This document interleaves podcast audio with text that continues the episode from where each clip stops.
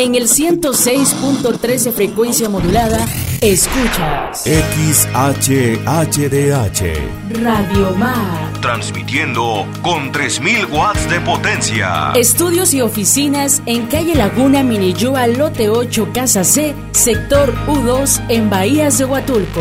Búscanos en Facebook como Radio Mar. Una emisora social de Haciendo Efectivos los Derechos Humanos, AC.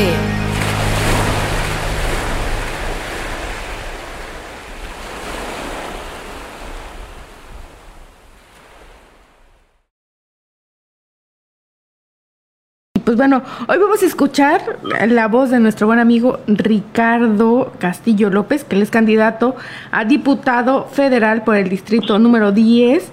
Y pues bueno, Ricardo, gracias por aceptar nuestra invitación. ¿Cómo estás? Buen día. Hola querida Sheila, muy buenos días.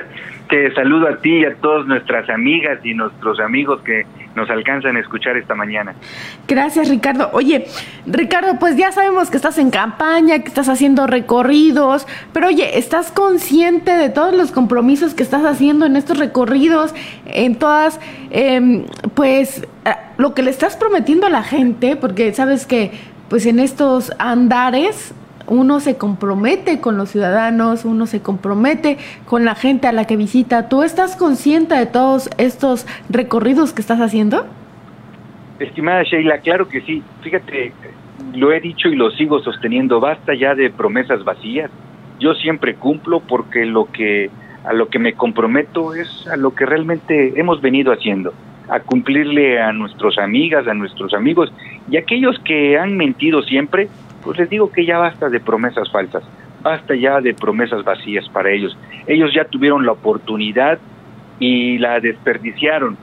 En mí van a encontrar un hombre de trabajo al servicio de las causas de la gente y así como me lo ha dicho y la gente me lo dice que soy el candidato de a pie, pues me lo he ganado porque pues sigo recorriendo las localidades, sigo recorriendo los municipios, pero sigo visitando a las familias. Y esto es un tema donde con propuestas totalmente serias, factibles, viables, Ricardo Castillo se está comprometiendo con la gente, caminando y escuchando a la gente buena de Oaxaca, a la gente buena de estos 65 municipios.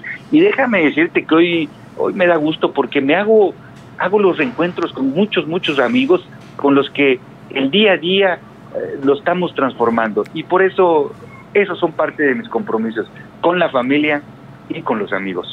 Oye Ricardo, eh, y pues en estos andares yo sé que uno se compromete, ¿no? Uno eh, le dice a la gente que la va a apoyar y que la va a apoyar desde su trinchera, como lo es, eh, pues para ti estar, si ganaras en la Cámara Federal, entre esas promesas factibles y serias que estás haciendo, que has construido con la gente, para las mujeres que en este amplio distrito trabajan eh, pues toda la cadena productiva desde el campo hasta la comercialización de los productos, pues ¿qué has platicado con ellos? Cuéntanos.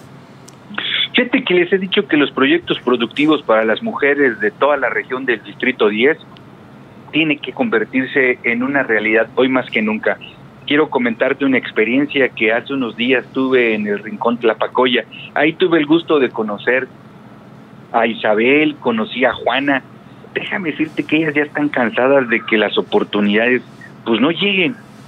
Con sus historias de vida sigo comprendiendo perfectamente que es necesario que desde el presupuesto de egresos de la federación, que es una de las tareas más importantes de la Cámara Federal, se destinen estos recursos suficientes. ¿Pero recursos para qué, Sheila?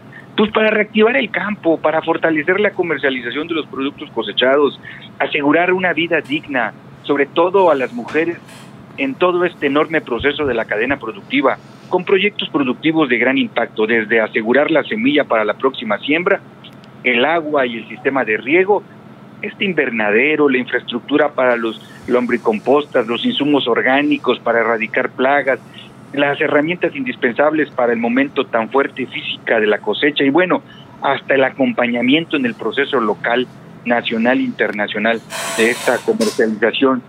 Y déjame decirte que esto se puede listar fácilmente, pero es todo un camino que debe articularse legalmente para tener recursos necesarios, que se vigile realmente que llegue para que tenga un fin totalmente destinado. Pero déjame decirte que aquí estoy, aquí estoy construyendo con mujeres y con hombres del campo, de los comercios, de los servicios turísticos, todo lo que sea necesario para salir adelante. Soy un candidato de a pie como hoy me dicen muchas amigas y muchos amigos y te estoy buscando también a ti para construir juntos el presente, el futuro que merecemos, porque desde los valles hasta la costa estoy seguro de que hay tanta gente buena que hoy por darte un ejemplo que me encuentro con un buen amigo que hace en el pasado tuve el gusto de saludarlo y así me abrió las puertas de su casa.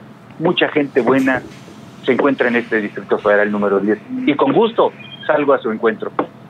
Eso es algo bien importante, lo que hace rato platicaba con un igual con un gran amigo y le decía que nuestra responsabilidad como medios informativos es ponerle las opciones a los ciudadanos y decirle, abrirle las puertas a candidatos como tú, que expongan sus propuestas, que expongan, eh, pues, qué es a lo que se comprometen, la verdad, ¿no? O sea, de ganar, qué es lo que estarían haciendo al llegar a la Cámara Federal. Y pues bueno, querido Radio Escuche, pues yo le quiero decir que nuestro amigo Ricardo es una opción, es una opción más de los candidatos que están para eh, diputado federal del distrito número 10, ¿no? Y en estos espacios pues los abrimos para que ellos expongan y digan cuáles son sus compromisos, ¿no, Ricardo? Así es, estimada amiga Sheila. Pues yo decirles que de este lado de la izquierda hay una izquierda real. En el PT van a encontrar una izquierda de veras. Y en Ricardo Castillo, pues van a encontrar un hombre de trabajo, de compromisos y que afronta sus responsabilidades.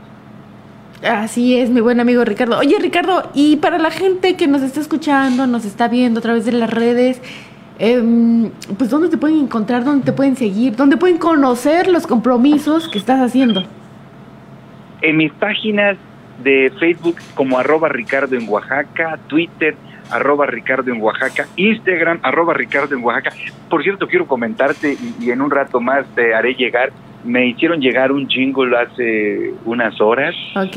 Un buen amigo Jairo de ahí del H3.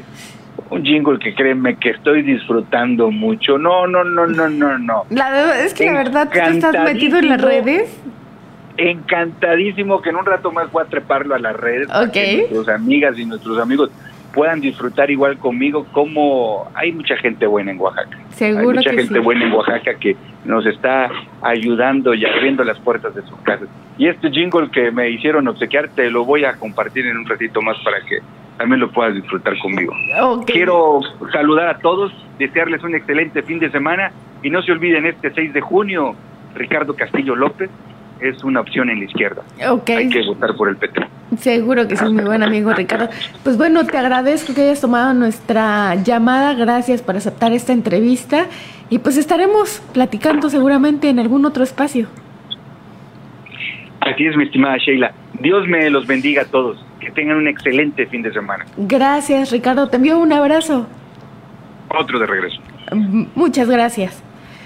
Y pues bueno, él fue nuestro amigo Ricardo Castillo López. Él es candidato a diputado federal por el Distrito 10, que es un distrito muy amplio porque abarca desde eh, los valles centrales hasta la costa oaxaqueña. Y bueno, Vamos a ir con una entrevista. La verdad es que a mí me encantan estas entrevistas donde hacemos memoria histórica porque son acontecimientos que muchas veces dejamos en el olvido y como lo decía ayer con el contraalmirante, porque ayer la verdad es que tengo que agradecer al contraalmirante Aceves que nos abrió las puertas de la, de la Marina, del sector naval, en donde decíamos que muchas veces olvidamos el pasado y muchas veces olvidamos de dónde venimos. Y em, pues estos acontecimientos nos, nos sirven para recordar hacia dónde vamos como país. Entonces, creo que es muy importante que como mexicanos recordemos las hazañas históricas que hemos tenido. Entonces, pues les voy a dejar con una entrevista que realizamos ayer con el contraadmirante Aceves, Carlos Aceves, y donde nos contaba pues un hecho histórico muy importante para los marinos. Así que vamos a escucharla y regresamos.